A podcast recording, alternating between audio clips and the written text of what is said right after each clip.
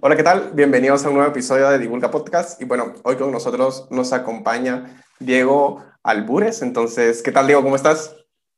¿Qué tal, David? Bien, gracias por la invitación. No, muchas gracias a ti por aceptarla y bueno, gracias a María André por, por recomendarte y gracias a la gente que nos recomienda científicos. Y bueno, si querés, antes de que yo te presente un poco, eh, no sé si nos pudieras hablar como un poco de ti, a qué te dedicas. Eres antropólogo, pero más que todo, ¿hacia dónde estás enfocado, por ejemplo? Sí, eh, bueno, eh, primero que nada es un, es un, gusto estar aquí y poder compartir un poco con, eh, con tu podcast. Em, yo soy licenciado en antropología, pero más adelante me especialicé en demografía y estudios de población. Em, entonces tengo, tengo un doctorado en demografía y en los últimos años me, me he estado enfocando en comprender bueno, que quizás es bueno explicar un poquito qué es la demografía, creo que no, no se conoce mucho en Guatemala, que, que es el, el, estudio de las, de, la de las poblaciones, por lo general las, las, poblaciones humanas, tanto en su constitución, digamos, en, en su estructura, y también en, en cómo cambian a través del tiempo de sus dinámicas. Eh, entonces ahorita pues tal vez más gente han oído como términos demográficos por la pandemia y que la mortalidad y el exceso de mortalidad y como ese tipo de cosas. Y sí, entonces, eh, me, entonces en mi trabajo como que busco combinar un poco perspectivas eh, demográficas con algunas intuiciones antropológicas también. Entonces quizás, bueno, podemos hablar de, de, eso más adelante, pero en breve es, es, eso es. Ah, y, bueno, hablando un poco de ti, pues te graduaste de, de antropólogo cabal, como dijiste, de, de la UG y después te fuiste al año siguiente a sacar tu máster y tu doctorado en London. Entonces, eh, bueno, lo primero que a mí se me vino a la mente, porque eres el primer antropólogo acá eh, en el podcast, por decirlo así, que se enfoca en demografía.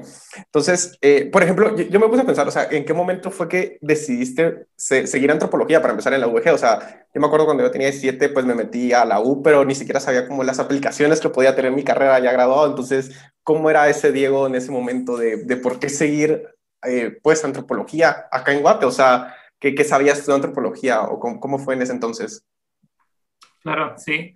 Eh, bueno, yo, yo no comencé estudiando antropología. Yo, de hecho, entré a, a la universidad eh, estudiando ingeniería mecatrónica. Oh. porque, bueno, no sé, creo que está esta, esta idea en Guate, como a mí me gustaba la mate, entonces te gusta la mate, obviamente tienes que estudiar ingeniería, ¿verdad? Como que esa es la relación que se hace. Y bueno, estando ahí, como que hice, no sé, hice uno o dos semestres de, de, ingeniería y como que no me hallé. Y, pero tuve la suerte de tener algunos compañeros que estaban estudiando, como en, en, en la OEG hay, como el, el, primer año es común, creo, creo que es el ah, primer año o el primer semestre, entonces como que te mezclan con gente de varias carreras y, y, en mi caso, eh, habían varias antropólogas y arqueólogas en, en, mi clase, entonces como platicando con ellas, me, me di cuenta que, que, eso es lo que, lo que me interesaba más, ¿verdad? Como, bueno, yo en ese entonces tenía esa preocupación también, como la, la mecatrónica en Guate, en práctica, es como automatizar procesos Ajá. y como reemplazar gente con máquinas, ¿no? Esa es como, como, la idea. Entonces yo tenía esta idea de, bueno, pero ¿qué va a pasar con esta gente? No y parece que como la ingeniería no me daba ese tipo de respuestas, pero ya hablando con gente de antropología, como que es gente que había, como que pensaba un poco más en, en esos temas. Y bueno, y en el Valle está antropología y sociología, eh, son, van muy juntas, como que al final terminas sacando eh, cursos de ambas carreras, entonces como que son, van muy juntas. Y luego, de hecho, me pasé, me pasé a arqueología, que es cuando conocí a, oh, a Tomás Barrientos, que, que hablábamos eh, hace un rato, que él era director en ese entonces. Eh, y, y, hice, bueno, que, creo que hice como un año de arqueología, hice trabajo de campo en el Quiché, eh, excavando eh, una pirámide y, y, me gustó muchísimo, pero tampoco me hallé. Eh, es, es, duro, el trabajo arqueológico es, es duro, el trabajo de campo. Y ya entonces después de eso, ya me pasé a antropología, que es donde ya me, me, sentí más, más en casa. Pero como vos decís, yo tampoco, yo no sabía nada de, de antropología antes. Es más, en, eh, cuando le dije a mi familia, o sea, no, te, te van a matar. Esa es como la, la primera... Porque está todavía esta idea, ¿no? De la, del, del, papel que jugó la antropología durante el conflicto armado. Y, y Mirna Mack es el... Eh, eh, como el referente principal que tiene la gente, ¿no? Como que te, va a ir como ver la Mac, ¿no? O sea, ¿por qué estás haciendo ese tipo de cosas? Sí, sí. Um, esa es, ese es básicamente el, como el recorrido. Y, y, pongámosle, pero salís de antropología y, y cabal al año siguiente te, te, vas a sacar tu maestría. Entonces, ¿cómo, ¿cómo decidiste? O sea, me imagino que aplicaste nomás graduando, empezaste a aplicar un poquito antes. O sea, ¿cómo, decidiste que querías irte? Porque fue de una vez te tiraste a investigación social, entonces sabías que querías tratar con gente y de una, bueno, y te quedaste ya sacando tu doctorado. O sea, ¿por qué, ¿por qué fue esta decisión, por decirlo así? Sí, eh, bueno, bueno, de hecho, eh, claro, me, me, gradué de antropología y como parte de la carrera haces eh, bastante trabajo de campo, entonces no, no, sé cuánto como en total, pero tal vez como un medio año o algo en, en total de, de, estar en campo y, y, bueno, es mucho de estar en el interior, en comunidades, en, en poblaciones indígenas y entonces pues tenía como esta perspectiva de de campo, bueno, en ese entonces me interesaba mucho la, la antropología lingüística también. Eh, como, bueno, como vos sabrás, en Guatemala hay, hay, hay una variedad increíble de lingüística. Y, y, mucho de eso no, no, necesariamente está documentado con la precisión que se merece. ¿verdad? Como mucha gente, por ejemplo, vos hablas con gente y, y cree que, las, bueno, que los idiomas indígenas, primero que todo, eh, no son idiomas, que son dialectos. y, y, como lo que implica eso es que hay esa percepción que no tienen gramática, ¿verdad? De alguna forma. Entonces, cuando, cuando uno le dice a la gente, no, pero es que si son idiomas que tienen una gramática, tienen una, una ortografía, eh, como que esto ya le choca mucho a la gente, ¿no? Eh, y, y, eso es algo que... Ese trabajo. Que, que, sabes también como un montón de idiomas y también un montón de idiomas, pues de acá de Guate, o sea, son, ¿cuántos idiomas sabes, por ejemplo? Así ya, y la mayoría son C, C2, creo yo, cosas así. Eh, sí, bueno, el, ah, bueno, el, el castellano y eh, quiché, a, chi, eh, que se habla en rabinal, em, los hablo bastante bien. Y luego el, el cachiquel, que lo mastico, ah, porque es como si es similar al quiché, entonces como que hablo cachiquel el estilo quiché. Y, y, el quechí también lo, lo, entiendo un poco, pero no, no soy fluido, pero como que sobrevivo, digamos. ¿Y, cómo fue que, o sea, por cuándo fue que te decidiste aprender todo eso? Porque me imagino que pues lleva tiempo, no sé si ya tenías una base de pequeño, por decirlo así. Claro, no, no, no, yo no, no tenía ninguna base. Em, y, y, creo que fue como esta, con este cambio de, de comenzar a, estudiar antropología, eh, como que me di cuenta, bueno, yo soy, yo soy de la capital, soy de la zona 7 de Misco, por eso tengo aquí Tical Futura de referente, de fondo. Eh, entonces, no, Sí, no, no, nunca, nunca había tenido ese contacto y, como que tengo como esa experiencia muy, muy típica urbano-ladina de, de que no realmente mi, como mis esferas sociales nunca se chocaron con, con la población indígena, ¿no? Más que como en espacios de comercio. Y entonces, pero me comencé a interesar, ¿no? Como yo tengo esa idea que en Guate deberíamos, eh, como que los idiomas indígenas, eh, el, digamos, un idioma, el idioma que sale en la región debería ser parte del currículum del CNB, o sea, uno debería aprender, si estás en Guate, en la capital, aprendes cachiqué, si estás en Chile, aprendes quiché. Y, y, y, entonces por eso me comenzó a interesar como aprender un poco. Y entonces comencé como el quiché en la Academia de Lenguas Mayas. Eh, bueno, me intenté escribir en Calusac, pero fue un poco difícil, entonces dije, bueno, en la Academia de Lenguas Mayas. eh, y ya, estuve, bueno, no sé, en la academia estuve como unos tres años tal vez estudiando. Y luego haciendo trabajo de campo en, en el Che y en Ravenal, que es donde hice mi tesis doctoral. Sí. Y, y bueno, si querés, eh, solo, solo regresando un poco, al final, ¿por, qué fue que te fuiste a, a London? Claro, sí. por, por, qué, porque ahí, o sea, ya ibas como pensando irte ahí o aplicaste varias y te tocó ahí y pues de, decidiste quedarte de una vez en tu doctorado ahí. Entonces, me imagino que te gustó bastante claro. trabajar ahí.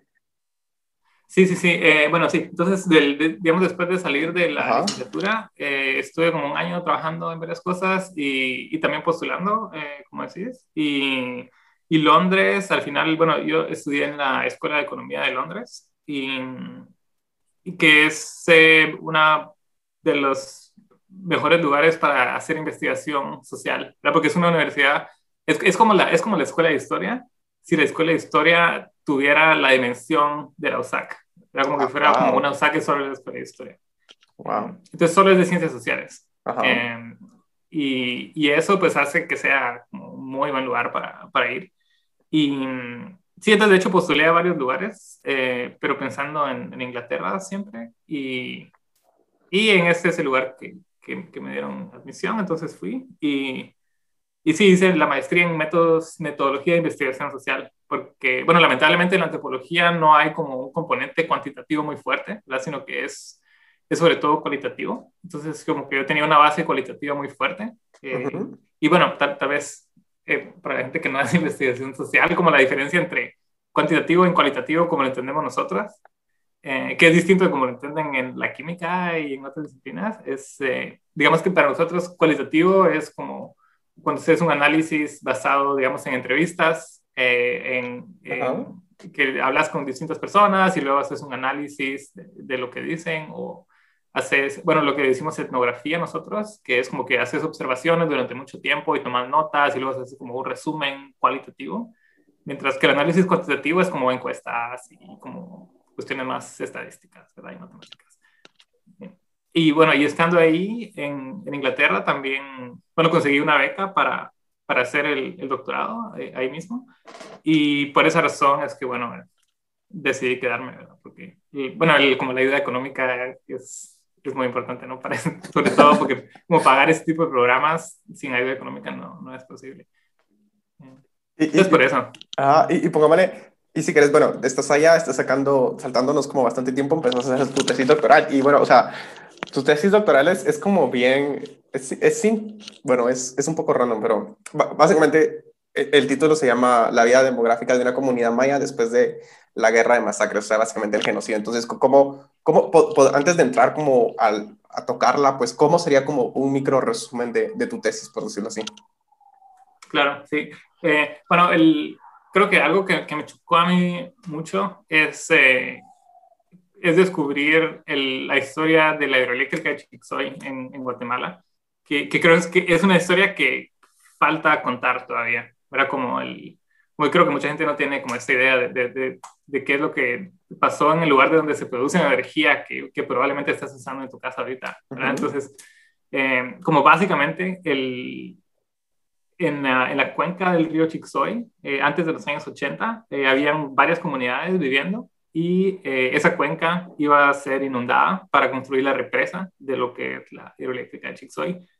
Pero eso claramente era en, en la mitad del conflicto armado eh, ¿verdad? Al final de los años 70, y, y, y, muchas poblaciones que estaban viviendo en esa área que iba a ser inundada simplemente no querían resentarse. Era como el, el viejo problema que pues continúa hasta la fecha, pero en ese entonces eh, los, digamos que las herramientas de represión que tenía el Estado a su disposición eran, eran, mucho, eran mucho más violentas que, que las actuales, que también son violentas. Y para, bueno, no alargar la, la historia, el, el, no, no, no, es el ejército, sino fuerzas paramilitares, básicamente patrullas de autodefensa civil, eh, cometieron una serie de masacres en contra de la población civil eh, no combatiente que estaba en el área del, del Chixoy. Entonces, en el caso, yo me enfoco en un caso especial que es el caso de Río Negro, que es la comunidad más grande, que era la comunidad más grande en ese entonces en el área, en donde mm, eh, por, a causa de estas masacres, eh, alrededor de un tercio de la población fue asesinada, fue masacrada. Entonces, como que solo es, creo que es muy difícil como comprender la dimensión de, de ese desastre, como que un tercio, una de cada tres personas son masacradas y, y son niñas, son, son, mujeres, son ancianos, son hombres, son, es, es todo. Entonces, mi, como que lo que me interesaba a mí era comprender de qué manera, bueno, primero, porque este que te digo de un tercio es algo que no se sabía antes. ¿verdad? Entonces, como que cuál fue la dimensión de la violencia en, el, en, en esta comunidad y cómo es que esta experiencia de la violencia, porque muchos estudios se quedan ahí, ¿verdad? Como que, bueno, se murió un tercio y es, es terrible, uh -huh. pero dos tercios sobrevivieron. Entonces, como que, ¿qué pasó con estas dos personas que sobrevivieron? Y muchos de quienes siguen vivos hasta la fecha, ¿verdad? ¿Cuál es el, como cuáles son los efectos a lo largo plazo de haber experimentado esta, esta violencia, estas masacres? Y, y pongámosle, ¿dónde, ¿dónde es que viste, por ejemplo, fue la historia de la hidroeléctrica, pero ¿dónde la viste? ¿La, ¿La, viste en la U o simplemente fue por interés propio que, que la empezaste? Pues porque básicamente esto fue lo que decidió hacer tu tesis doctoral ahí, ¿no? Claro, sí. Sí, bueno, de hecho, como te, te comenté que eh, tuvimos varios, eh, ocasiones de hacer trabajo de campo durante, durante la carrera y, y este fue, esta fue una de ellas, eh, que fuimos a Rabinal, el, a, la cabecera municipal de, de Rabinal, y, y, ahí hablamos con algunas personas y, y, creo que hubo algunos sobrevivientes y activistas que, que mencionaron ese tema de, de, Río Negro. Y entonces luego como, como, como, comencé a pensar un poquito y, um, y así fue como, y bueno, y eventualmente fui a Río Negro también directamente y como que pude hablar con la gente y como yo hablaba un poquito de quiché en ese entonces y bueno, en, en, en Río Negro hablan achí, que son idiomas muy similares. Entonces como que pude también eh, como comunicarme un poco con la población, eh, sobre todo con la... Porque hay mucha gente que no habla castellano todavía, que, que no habla español, sobre todo mujeres y ancianos. Eh, entonces de ahí creo que es donde nació mi interés. Bueno, ahí definitivamente fue donde nació mi interés y ya me enfoqué en este tema. ¿Y, ¿Y, cómo fue? Bueno, entonces, adelantándonos, pues ya decidiste hacer tu tesis acá y, y te venís como a hacer la, la parte de, de, recolectar datos. O sea, ¿cómo fue todo ese trabajo de campo? Porque, pues, es, es ir de, de, pues, de casa en casa. O sea, ¿cómo, ¿cómo fue tanto la experiencia como para ti, como para llegar y decirle a la comunidad como, miren, yo quiero, o sea, no, creo que no es como un tema muy fácil de tratar, no importando con quién, es como, mire, yo quiero saber que, quién de su familia se murió o cosas, o cuénteme, o sea, ¿cómo lograste que la gente se abriera a ti, por decírtelo así, te platicara de su vida a un completo extraño. ¿Y, ¿Y, cómo fue para ti también llegar? O sea, ¿qué tan difícil fue? ¿Cómo fue esa experiencia? Claro, sí. Eh, bueno, para, para, poner un poquito en contexto, el, como, lo, como una razón por la cual es, es muy difícil hacer este tipo de investigación. Y, bueno, y, debo decir que esta es como el, la única investigación de su tipo que hay en, en Guatemala, ¿verdad? porque la mayoría como nuestro conocimiento del conflicto armado viene de investigación cualitativa que mencionaba antes, ¿verdad? Son testimonios de sobrevivientes, eh, como recu eh, recuerdos de víctimas y cosas así que, que son súper importantes. Eh, y lo que yo quería era como agregar esa dimensión cuantitativa, porque el último estudio serio cuantitativo de la guerra se hizo en el 96 con, con la firma de los acuerdos de paz. Eh, ¿verdad? Como ahorita que fue el juicio por genocidio hace poco, eh, hubo también algunos estudios cuantitativos, como en la forma de peritajes, pero esos no son, no, no son públicos, entonces como que no se conocen. Entonces la idea es que básicamente hay cero información, ¿verdad? Como si queremos saber qué pasó con la población de Río Negro, no, no hay nada. Entonces lo, lo, que hay que hacer es ir directamente y reconstruir esa, esa información. Uh -huh. y, y, entonces, bueno, bueno, como te comenté, yo había ido a Río Negro antes y, y de hecho eh, había, había, ido continuamente. Entonces, cuando comencé a hacer yo la investigación, eh, yo no era un completo extraño. Ah, eh, okay, okay. Como que ya conocía a alguna gente, alguna gente me conocía, pero lo que fue clave eh, fue establecer alianzas con organizaciones locales, ¿verdad? Como, porque sin, sin, eso, pues no, no, no se puede ni se debe trabajar. Entonces, eh, en, en, mi caso fue, trabajé con una organización de derechos humanos que, es, que se llama Adivima, eh, en Ravenal, y eh, ellos han trabajado mucho el tema de, de memoria histórica, de resarcimiento, y, y, entonces a través de ellos fue mucho más fácil y como coordinar las, como el tema logístico, digamos. Em, y, y, uno, yo venía también entonces con, el, con la legitimidad de que estaba trabajando con esta organización que la, en la que la población confía y, y que conoce.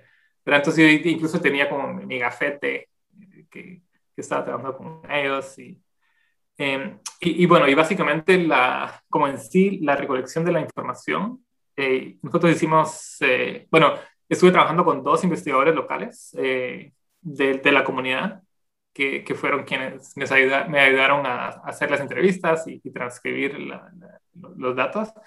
Y básicamente las preguntas que hacíamos era reconstruir árboles genealógicos. Eh, no sé si vos te has interesado como en, eh, en la historia de tu familia, ¿verdad? Que uno generalmente diría, bueno, con tu tía y le preguntas, mira, tía, como, ¿de dónde venimos? Y como tu abuelito y no sé qué. Es como ese tipo de cosas, ¿verdad? Simplemente preguntar a la gente el, sobre sus papás, sus abuelos, sus tíos, sus primos, sus hermanos, sus hijos, cuándo nacieron, cuándo murieron eh, y si murieron, de qué causa de muerte.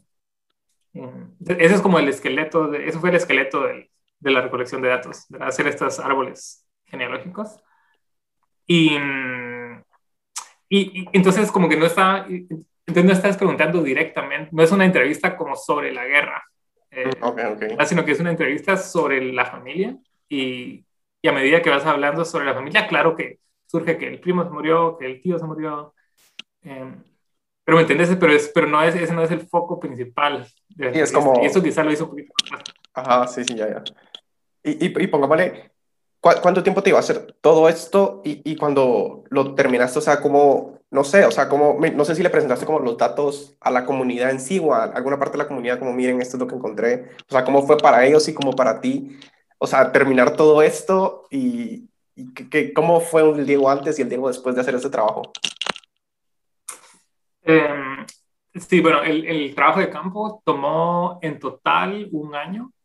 Em, o sea, fue como tres meses, eh, pasaron como tres meses antes de que hiciéramos ninguna entrevista, era porque estábamos como diseñando los instrumentos, ¿verdad? Como el cuestionario, eh, haciendo capacitación para los investigadores, simplemente como estando en la comunidad, yendo a visitar a la gente, platicando, era como para crear un poquito de esa confianza y entender las condiciones locales. eh, Luego fueron quizá como unos cinco meses, eh, seis meses de recolección de datos. Em, y, y, al final lo que logramos es reconstruir el árbol genealógico entero de la comunidad. ¿verdad? Entonces, eh, como que tenemos la información de todas las personas que han vivido en esta comunidad en, desde, bueno, no sé, en los últimos 60, 70 años. Y, ya, entonces, y después de eso hubo un periodo súper largo, no sé, como seis meses, eh, siete meses solo de, de limpiar los datos, que, que, es por lo general la parte más tardada. Eh, porque de repente, sí, era como que yo le, me le pregunto a mi tía cuándo nació mi, mi prima y le pregunto a mi prima, a, a, mi primo cuándo nació mi prima y me van a decir cosas distintas. Y entonces como que quién, quién dice la verdad. Entonces como que voy a hacer muchos análisis para lograr determinar como cuál es la, lo más cercano a la verdad. Y ya, entonces eso fue como el periodo de recolección de datos. Y, y después, cuando terminé mi, eh, mi investigación, eh, organicé un, una serie de talleres en el en y en Río Negro para devolver un poco la información eh, junto con algunos materiales eh, didácticos que, que, quedaron ahí también. Bueno, en, en Río Negro hay, hay, un, hay un museo como un museo de memoria histórica, se llama Centro Histórico Educativo. Entonces, mi idea era crear algunos pósters que pudieran quedar ahí en el museo, como resumiendo la información para los visitantes. Y entonces, eso fue una parte y otra parte fue talleres donde yo expliqué los resultados. Y esto fue un gran reto para mí porque fue en Achi, todo fue en Achi. Ah, wow. Y, bueno, bueno la, la, recolección de datos fue en Hachi todo, ¿verdad? Las entrevistas y todo fue en Hachi. Pero no es lo mismo como solo hacer preguntas sobre familiares a resumir los resultados de una investigación de cinco años. Um, entonces eso fue un gran reto, pero al final yo creo que salió bien, espero que haya salido bien. Ajá. Y bueno, y tengo, y ahorita, el, tengo, porque mi, mi, tesis es en inglés, ¿verdad? Que, que es el, bueno, tenía que ser en inglés porque mi programa es en inglés. Y y ahorita tengo un par de publicaciones eh, en español. Eh, bueno, tengo una publicación en la revista de Prozac que llevo esperando un buen tiempo. Pues si alguien de los que están escuchando está a cargo. Eh, y, y tengo un proyecto de escribir un libro que en español como que sea un poco accesible, porque a veces los artículos como que pueden ser un poco técnicos, pero ah. como, como, es el libro de la historia de Chicxoy, creo que falta escribir. Y pongámosle cuando estabas haciendo todo esto, no tuviste, o sea, porque, bueno, no sé, no sé cómo decirlo, pero yo me pongo a pensar, como lo decías, el estigma de que no, o sea, hacer, pues, hacer este tipo de estudios sobre genocidio, pues seguramente hay alguien que no le gusta que, que, que, se hagan, o sea, nunca tuviste como problema en decir como, mira, no, no sigas con esto, o cosas así, porque pues es, es demostrar que sí hubo, o sea, es demostrar no, no solo de, de historia, sino demostrar con datos y números de qué pasó. Sí, eh, bueno, yo la, la, gran ventaja que tenía es que yo no tenía ninguna, no dependía de ninguna forma de organizaciones guatemaltecas para mi trabajo. Era entonces como que toda esa cuestión política alrededor del tema no me afectaba a mí, porque mi financiamiento venía de la Escuela de Economía de Londres. Y, y entonces, y allá pues no, sí, sí, sí. no, no hay como esas batallas ideológicas que tenemos aquí. Em, entonces, en ese sentido no tuve ningún problema. Y, y luego en Rabinal sí hubo algunos, es que esa, esa situación es complicada porque, digamos, mucha gente que, digamos, que sufrió las masacres vive en, una comunidad y en la misma comunidad viven gentes que cometió masacres. Era como que la escala, porque las, las PAC eran poblaciones locales, no era como tal vez la gente de la próxima aldea, las patrullas de autodefensa civil. Entonces, y esa gente, mucha gente no, no, no tuvo ninguna consecuencia. Mucha gente también eran, estaban obligadas a hacer eso. Y, Entonces, como que hay unas tensiones ahí sin resolver todavía. Y entonces, sí, como que a veces íbamos caminando por el mercado y me decía, ah, mire, como ese señor que está ahí, es PAC. Eh, y bueno, y la organización con la que estaba trabajando, ellos tenían de hecho eh, un policía eh, asignado por el gobierno, porque habían, les habían tirado una bomba hace poco en, la oficina. Entonces, como que sí, esas tensiones siguen ahí, esa lucha no, no ha terminado. Y, y bueno, entonces, o sea, no sé, eh, ¿cómo, te afectó esto a ti? O sea, ya cuando lo terminaste, ¿cómo crees que te cambió o sea, tu forma de ver todo esto? Porque, no sé, ahorita me lo contaste y yo digo, wow, o sea, qué interesante, pero ya estar ahí, hablar con esa gente, o sea, ser parte de, de ver a la gente que sufrió esto, ¿cómo, cómo, cómo, cómo te cambió a ti, por decirlo así? Sí, bueno, yo creo que no estaba preparado, la verdad, para, para, para esto. Ah, creo, creo, que me, me, preparé mucho mejor en, porque como que uno como investigador tienes una responsabilidad hacia la gente con la que estás trabajando. ¿verdad? Entonces como que yo estaba así súper bien preparado con... Hay varias, eh, bueno, en Adivima y otras organizaciones proveen eh, servicio psicosocial, de acompañamiento psicosocial a las víctimas y para temas de violencia sexual y todo. Entonces yo estaba como muy preparado para eh, como dar ese apoyo a las personas con las que estaba hablando pero como que yo creo que yo no me preparé personalmente para cómo me iba a afectar esto. Eh, porque al final es como, es un año, o digamos los seis meses de recolección de datos de cada día estar oyendo historias terribles. Eh, o sea, realmente es cosas inimaginables de, de, de, una crueldad eh, y, de una tristeza em, que, es, es, difícil de mencionar. O sea, incluso oyendo las historias. Em, que uno no, o sea, yo no lo viví, ¿verdad? Entonces no, no, no como que no tengo esa, no sé, entonces yo creo que sí me, me afectó profundamente y, y, creo que de hecho eso como que ha también determinado un poco, eh, junto a otras experiencias, el, como el, el, enfoque de mi investigación actual. Entonces, digamos, mi investigación ahora es eh, prácticamente todo, es sobre la experiencia de la muerte, cómo es que experimentar la mortalidad de otras personas te afecta. O sea, podemos hablar de eso más adelante, pero, pero incluso como esta, esa experiencia creo que sí determinó también como mi línea de investigación. Sí, y, bueno, y, si querés, ya que lo tocas de una vez, si querés, saltémonos, porque también es un tema donde, pues, has hecho como, tenés bastantes artículos de eso. Y, y por ejemplo, el, el, dato más interesante es, por ejemplo, eh, lo que yo oí que uno se así como, porque creo que uno piensa, bueno, es más probable que a una persona de África se le muera un hijo que a alguien de Europa, pero queda hasta ahí. Pero, o sea, tú, ahí creo que había un dato que era que, que, hay 100 veces más probabilidad de que se le muera una persona, un hijo en África, pero para es así como, al madre, o sea, es, es, es, un montón, pero ¿cómo, ¿cómo ha sido este tema o cómo, cómo ha sido, creo, creo que el dato no lo doy bien, pero ¿cómo, ha sido esto para ti? ¿Qué has encontrado? Sí, eh, bueno, entonces, como después de mi tesis, eh, comencé, bueno, después de terminar el, eh, mi trabajo, conseguí una posición eh, post, postdoctoral en, en, el Instituto Max Planck de Investigación Demográfica en, Alemania. Y, y, entonces ahí como que me extendí en esa área de la experiencia de la muerte. Entonces, digamos, un tema que, que, estamos, que he estado trabajando bastante es la, experiencia la, eh, la experiencia de la muerte, la forma en que las madres experimentan la muerte de sus hijos. Entonces, es, es, un poco difícil porque estamos, estamos como acostumbrados a pensar en términos de, como de mortalidad infantil. Entonces, como que la tasa de mortalidad infantil te dice como cuántos niños mueren cada año, como proporción de los niños que nacen, ¿verdad? O, o alguna medida así. Y yo creo que esas medidas son súper importantes y, y, de hecho, y así es como las Naciones Unidas define como los objetivos del, del, milenio, los objetivos de desarrollo sostenible. Como decir, bueno, la mortalidad infantil ahora es X y el objetivo se va a cumplir cuando disminuya a Y. ¿va? Esa es como la forma en que se definen esas cosas.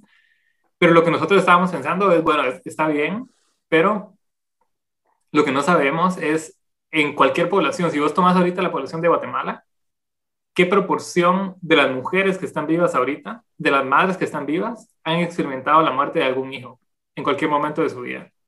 Entonces es una medida distinta a solo cuántos hijos mueren, sino cuántas, cuántas madres han experimentado la muerte de un hijo. Y, y, entonces esta perspectiva te da como una, una imagen del, también del, de cómo es que el pasado fue. Entonces, porque puede que ahorita la mortalidad sea súper baja de niños, pero si hace 20 años la mortalidad era súper alta, entonces eso quiere decir que hay muchas madres que perdieron un hijo en el pasado. Entonces lo que encontramos, por ejemplo, es que en, en países ricos como Alemania, hoy, hoy en día el porcentaje de mujeres, de madres que han perdido un hijo es menos de 1%.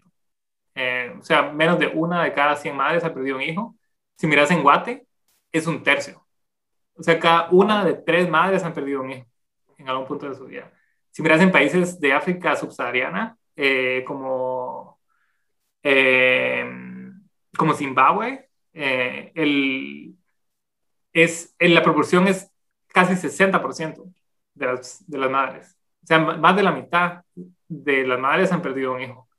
Y entonces eso es a lo que me refiero con la experiencia de la muerte, eh, que, que, es como la, forma en que la gente experimenta la, muerte de otras personas. Y esto es como, bueno, a mí, a mí incluso, bueno, yo hice el análisis, pero me choqueó, ¿no? O sea, si tomas a una persona al azar en esos países de África, es más probable que hayan, que se les haya muerto un hijo a que no.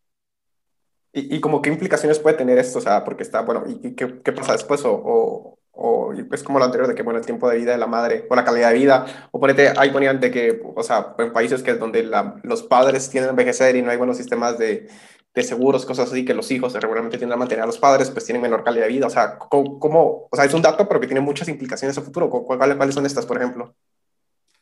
Bueno, yo, creo que, digamos, hablando de madres que, que pierden a sus hijos, el, creo que hay dos fenómenos. Como un fenómeno es las madres que pierden a sus hijos cuando los hijos son jóvenes.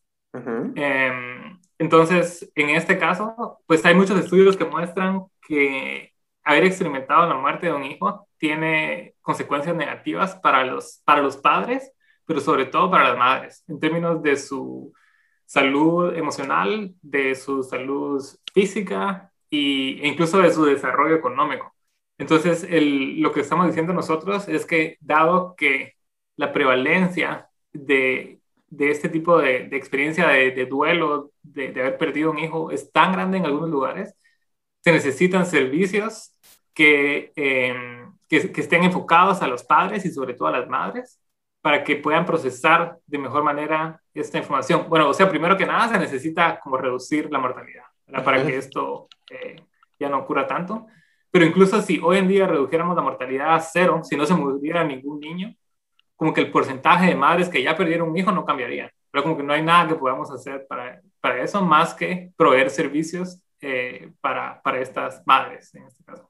Entonces, esa es como una, una, ah, como de los hijos que se mueren eh, jóvenes. Y el otro caso es de los hijos que se mueren cuando ya son mayores. Por ejemplo, una madre que tiene 90 años y... Pero esto es algo, y esto es algo que no nos afecta tanto aquí en Guate, como el primer fenómeno de los que se mueren los niños jóvenes, nos afecta a nosotros mucho, porque tenemos una población joven y mortalidad alta. Pero en países como Alemania, donde de hecho eh, la fecundidad, o sea, la natalidad es muy baja, como que la gente tiene eh, un hijo por lo general eh, o dos hijos, entonces, imagínate este caso, como una madre que solo tuvo un hijo y esa madre tiene 90 años y el hijo tiene 70 años.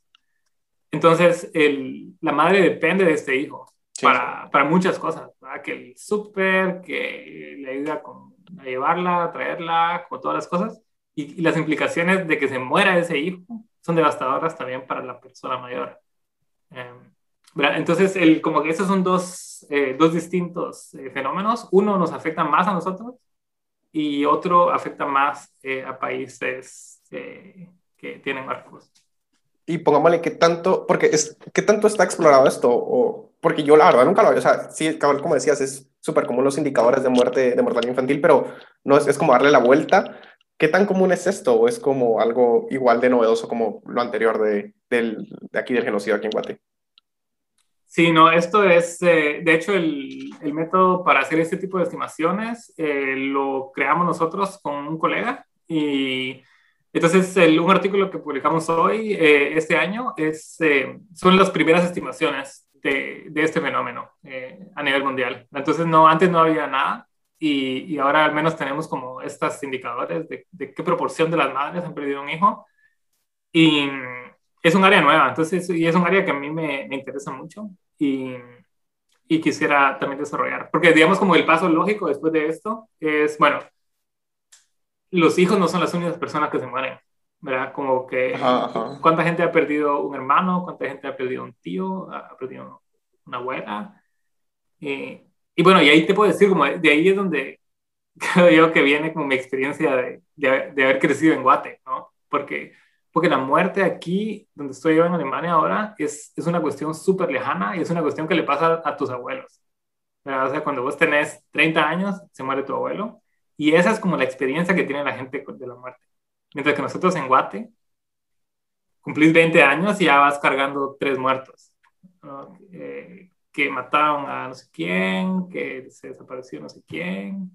Eh, y, y, como que obviamente esa experiencia acumulada de, de, de, esa exposición a la muerte, como que nos afecta de formas que ni siquiera nos damos cuenta, porque es tan normal para nosotros. Ya, eso te iba a decir, que cabal ya lo normalizamos, que es como común que un amigo te diga, mira, se murió mi primo, que lo mataron, que no sé qué, es como, ah, bueno, lo siento, pero ya no es como, wow, o sea, ¿cómo, cómo, cómo que lo mataron? O sea, tu primo tenía mi edad, ya y creo que eso es algo un poco triste o preocupante, de que se normalicen muchas cosas que están mal, ¿no?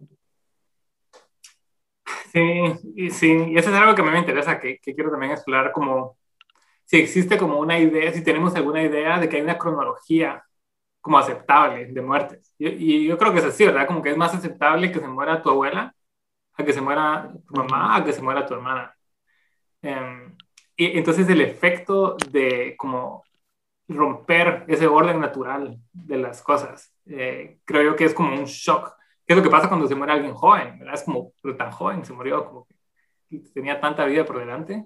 Eh, y eso es algo que no se, no se ha explorado. Y, y creo que es una forma de desigualdad global que, que, falta, que no se le ha dado la suficiente atención. Y, y quizás porque la mayoría de gente que hace este tipo de estudios vive en países de, de Europa, de Estados Unidos, donde simplemente no es un problema. Ah, sí, sí. Y, pero, y pongámosle hablando, cabal, de esto que decías, de como ver la muerte de madres y hermanos, cosas así. Recuerdo que leí que también lo estabas como relacionando ahorita con COVID, de que querían, querían como ver qué tanto, qué tan común había sido esto con COVID. Con COVID. ¿Cómo, ¿Cómo, fue esto? O contanos un poco de esto. Sí, eh, claro, entonces ese es el, creo yo que como una consecuencia lógica de la pandemia, como que ah. mucho de nuestro trabajo se, se reorientó a, a COVID. Y, entonces una pregunta que teníamos era, bueno, te, existen estas cifras como de cuánta gente muere, está muriendo por COVID, eh, está este, este término de exceso de mortalidad, ¿verdad? que es como básicamente cuánta gente se está muriendo ahorita, se está muriendo ahora, que no se hubiera muerto si la pandemia nunca hubiera ocurrido. Y, pero lo que estábamos pensando es que, bueno, esos números están bien porque nos dicen como el número de muertes, que es interesante, pero a la vez cada una de estas muertes quiere decir que alguien va a perder a un tío, va a perder un hermano, va a perder un hijo, uh -huh. va a perder una abuela. Y entonces es como la misma idea de mi tesis que mencioné antes, de ir más allá del exceso de mortalidad y comprender cómo es que estas muertes de COVID eh, afectan a la gente que sobrevive a la pandemia. Porque la mayor, la gran cantidad, la gran mayoría de la población no se va a morir por COVID sino que va a sobrevivir, pero una proporción significativa va a haber experimentado la muerte de una persona y de, y, y de un familiar o, o, de un amigo. Y, y, entonces lo que estamos diciendo nosotros también es que, bueno, podemos cuantificar esto, podemos decir eh, en promedio, por ejemplo, cada persona que se muere, eh, cuántas personas son afectadas por esa muerte.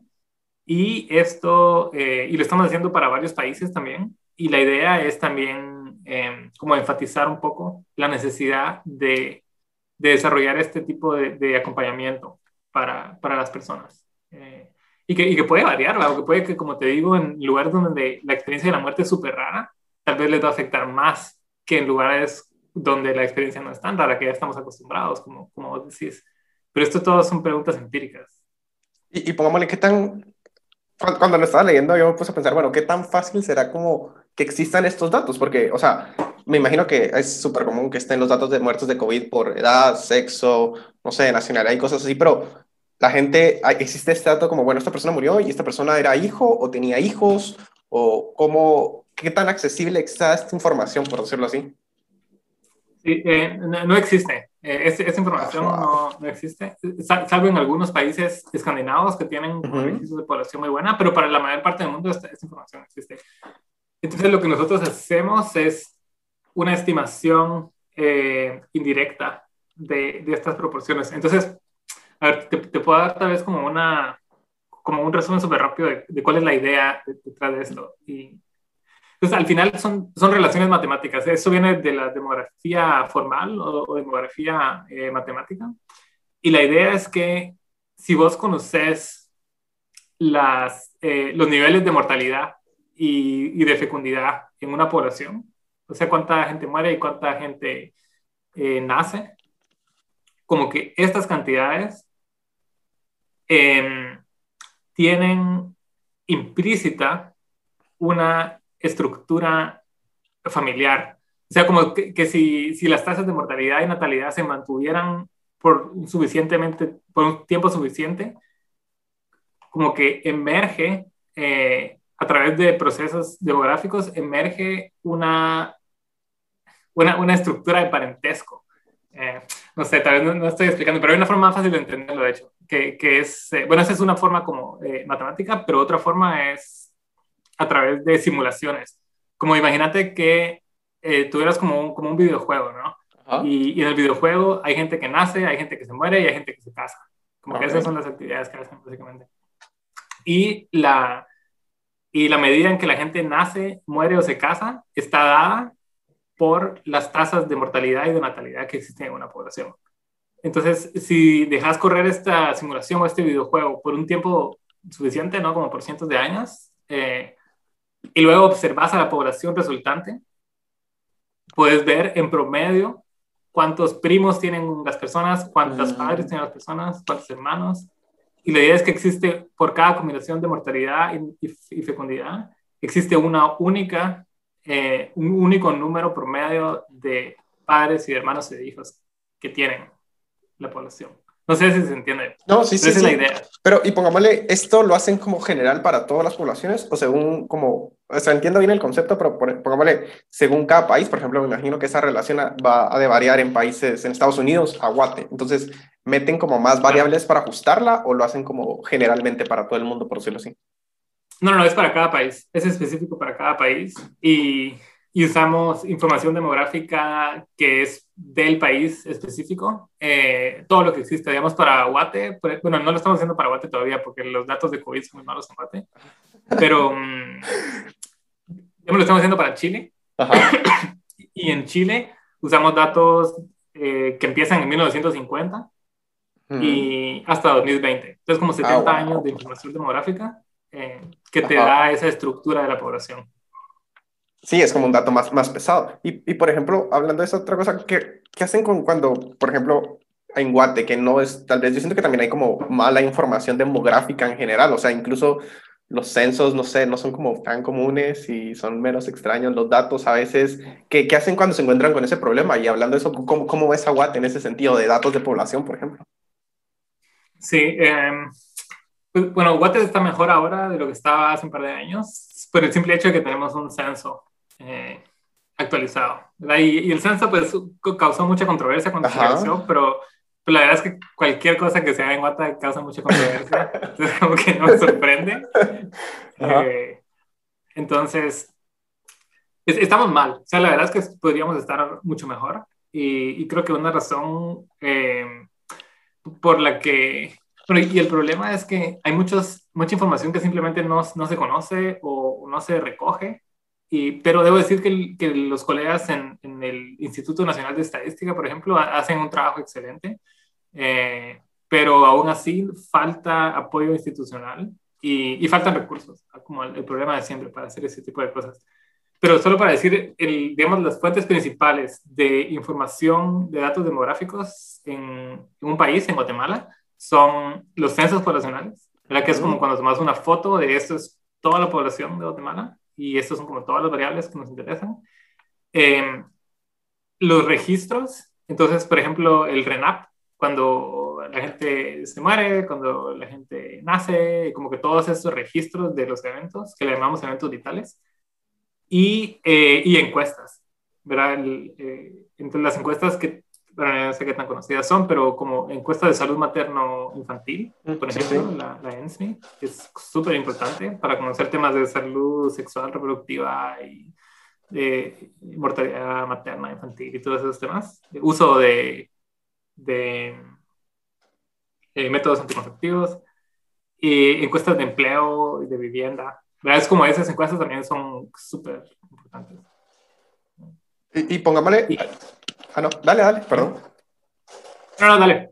Y, y pongámosle, o sea, antes de que, de que se me vaya la idea, por ejemplo, algo que vi en tus artículos era de que, o sea, en, en el podcast estaba como la tendencia de que, bueno, ahora ya todas las profesiones se necesita progra, por ejemplo, entonces, cuando vi tus artículos, así como, madre, o sea, lo, los demógrafos usan progra a morir, entonces hasta tenés un par de, de, de, conferencias en YouTube y cosas así, pero básicamente ¿Esto lo aprendiste en la U o ya fue hasta ahorita que ya te metiste como de forma más pesada a manejar datos mucho más grandes que ya aprendiste cómo manejar bases de datos, a programar y ya pues para tabular encuestas y cosas así?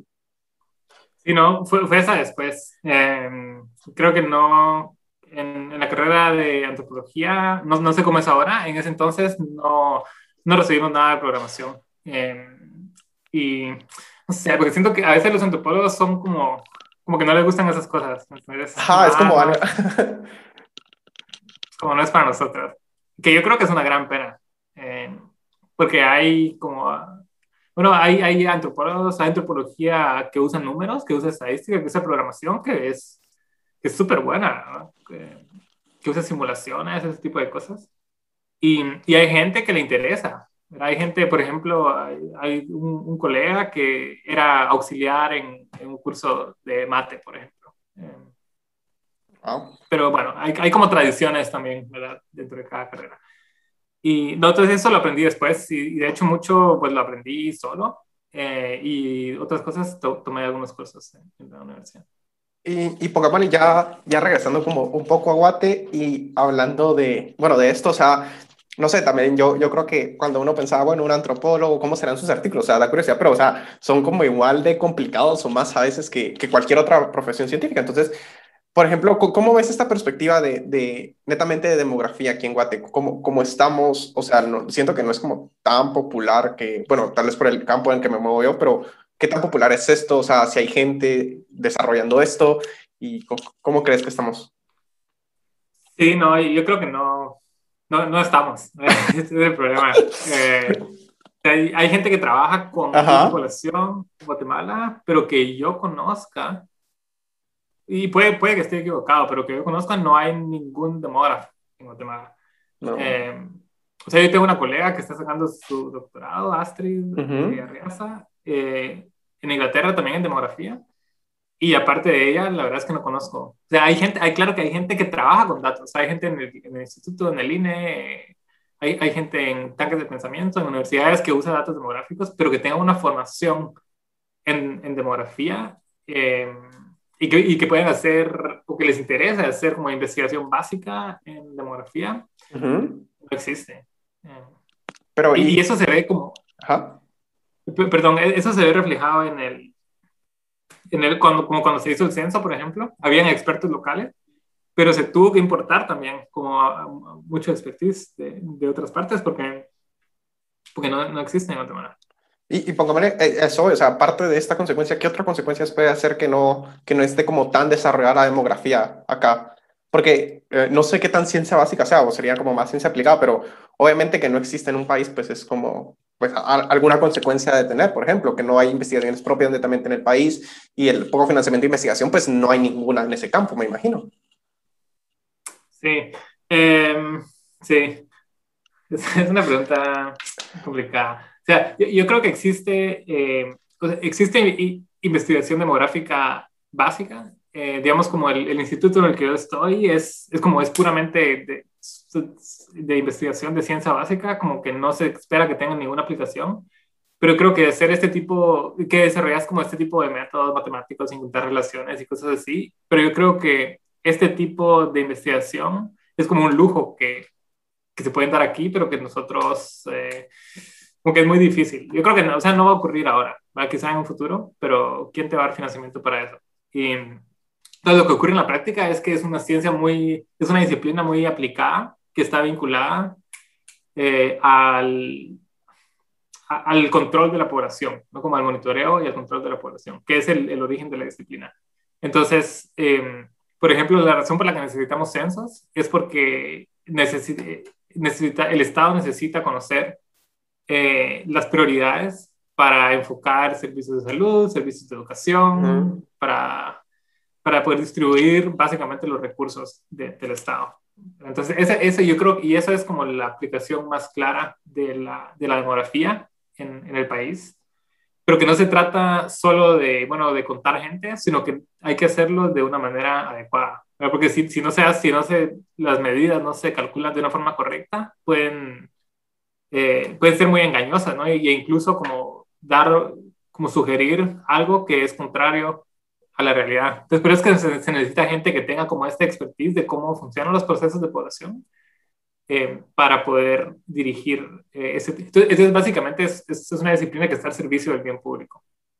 Y, y Paloma, ya regresando como un poco a ti, o sea, ahorita estás haciendo tu postdoc, pero que, o sea, me imagino que has de estar como fascinado con los lujos que tienes allá en el sentido de investigación, de, de, que puedes hacer como, lo, no lo que querés, pero sí puedes hacer como ciencia básica, que es como muy complicado hacerla aquí, pero ¿qué, ¿qué viene ahorita para Diego o qué planes tenés? O sea, hablabas de que te interesa el tema de la muerte, parentesco, COVID, bueno, no tratamos tanto el COVID, pero que, o quisieras como irte para todos lados, la verdad es que hay un montón que hacer todavía, ¿no? Sí, bueno, en, en términos de, de línea investigativa, creo que me estoy especializando cada vez más en el, en el tema de la, de la, experiencia de la muerte y, y como en sus distintas eh, manifestaciones. Em, entonces, bueno, a mí lo que me interesaría mucho es lograr establecer un, un laboratorio o un equipo de trabajo donde nos podamos enfocar en desarrollo eh, metodológico y pero eh, sobre ese tema, pero también trabajar con, con personas que, que, puedan darnos como como esas ideas sobre cuáles son las implicaciones para políticas públicas. Eh, y, y la medida de lo posible me, interesaría también cómo hacer esto y trabajar lo más posible en, en países eh, de Latinoamérica y, y, de otros lugares de lo que aquí le llaman el sur global. Eh, ¿verdad? Porque pues, muchas veces se necesita mucho desarrollo metodológico, como de hecho es súper interesante porque mucho del desarrollo metodológico que se ha eh, originado en la demografía viene de la necesidad de trabajar en contextos donde no hay datos. ¿verdad? Entonces, para hacer ese tipo de estimaciones indirectos, porque si tienes todos los datos, solo haces una tabla y ya, ya está. Pero ¿qué pasa si no tienes datos? Tienes que como hacer algún tipo de desarrollo para poder obtenerlos. Y, y, por ejemplo, ahorita que, que mencionabas lo de, para toma de decisiones de políticas públicas, como por ejemplo, ¿qué, qué, o sea, qué aplicación netamente o qué esperarías que fueran como estas tomas de decisiones en políticas públicas, por ejemplo? Bueno, yo, yo, creo que como para COVID, por ejemplo, ahí hay para varias carreras, como de varias personas, eh, como las implicaciones en política pública de la experiencia de, de COVID. Eh, eso, es, eso es algo que, bueno, seguro voy a estar haciendo en el futuro y creo que da para mucho, pero eh, más, más allá de eso, el, como estamos con, con varios colegas en como la lucha de de posicionar este, esta nueva, estas nuevas medidas sobre la mortalidad. Mira, como te decía, como la diferencia entre la mortalidad infantil y la proporción de madres que han perdido eh, a un hijo. Eh, entonces, esa es otra cosa que estamos pensando ahorita también desarrollar un poco, como escribir tal vez algo que, que diga, bueno, incluso si se lograran los objetivos de desarrollo sostenible en términos de mortalidad, aún así existiría esta gran desigualdad de, en la experiencia en la, de madres o de padres que han experimentado la muerte de un hijo y, y como realmente lograr que, que, que, se les puedan proveer la, como la asistencia que, que requieren. Y bueno, y en países como Guate es como incluso es mucho peor, pero porque es mucho más común ese tipo de cosas.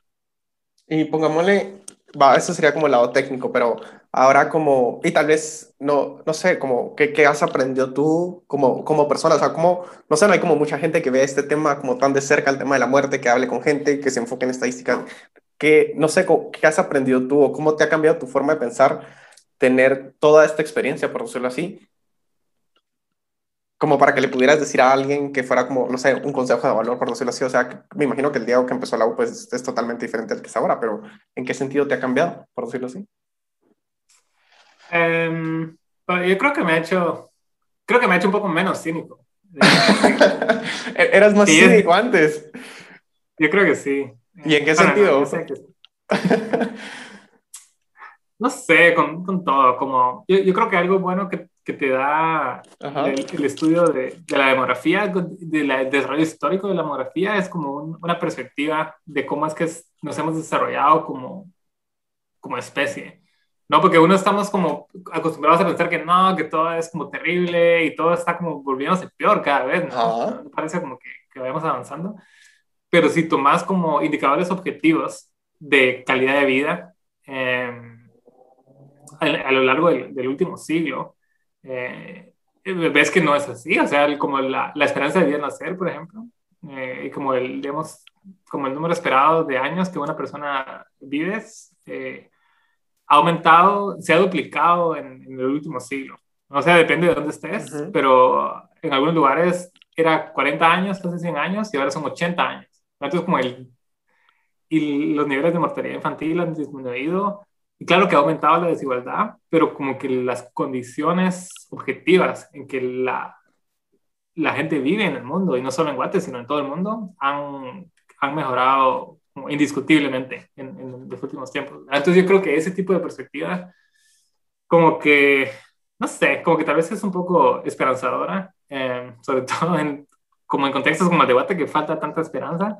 Eh, creo que eso es algo, que, algo positivo que he sacado. Y, y, por ejemplo, si, si, le dijeras como algún consejo ahí a, a, alguien que quiera estudiar, no sé, o sea, demografía, que es como no muy común aquí en Guate, pero seguramente más de alguien quiere o, o, le llama la curiosidad, porque al final, no sé, siento que la curiosidad nace de lo que no conocemos, así, literalmente yo seguí lo que seguí porque no sabía nada de ese tema, lo cual es una decisión muy responsable, pero ¿qué consejo le darías a alguien? Eh, sí, bueno, yo, yo creo que hay mucha como este, el tema de la, de la demografía especialmente es uno que, que se reconoce internacionalmente su importancia y su necesidad, sobre todo para contextos en, en los que la disciplina no está tan desarrollada como, como, como Guate. Uh -huh. Y entonces esto quiere decir que hay de hecho muchos programas que, oh, oh. y hay apoyo económico también eh, de Naciones Unidas eh, y de otras organizaciones y universidades para gente que le interese. Pero entonces como que sí, sí existen oportunidades eh, y como que, que investigue un poquito sobre esto y, y que me contacte si quieren, yo con gusto platicar también. Está bien, está bien. Bueno, y bueno, no sé, gracias, gracias Diego por pasarte aquí al podcast. La verdad que, no sé, pues, es un tema muy diferente a los que estamos acostumbrados, pero sí hay bastantes antropólogos aquí en Guate, de hecho muy buenos, que, que esperamos seguir teniendo aquí en el podcast y eso, eso, gracias Diego por tu tiempo. Sí, gracias por la eh, invitación y felicidades por el podcast. Está muy. No, gracias y bueno, nos vemos la próxima semana. Y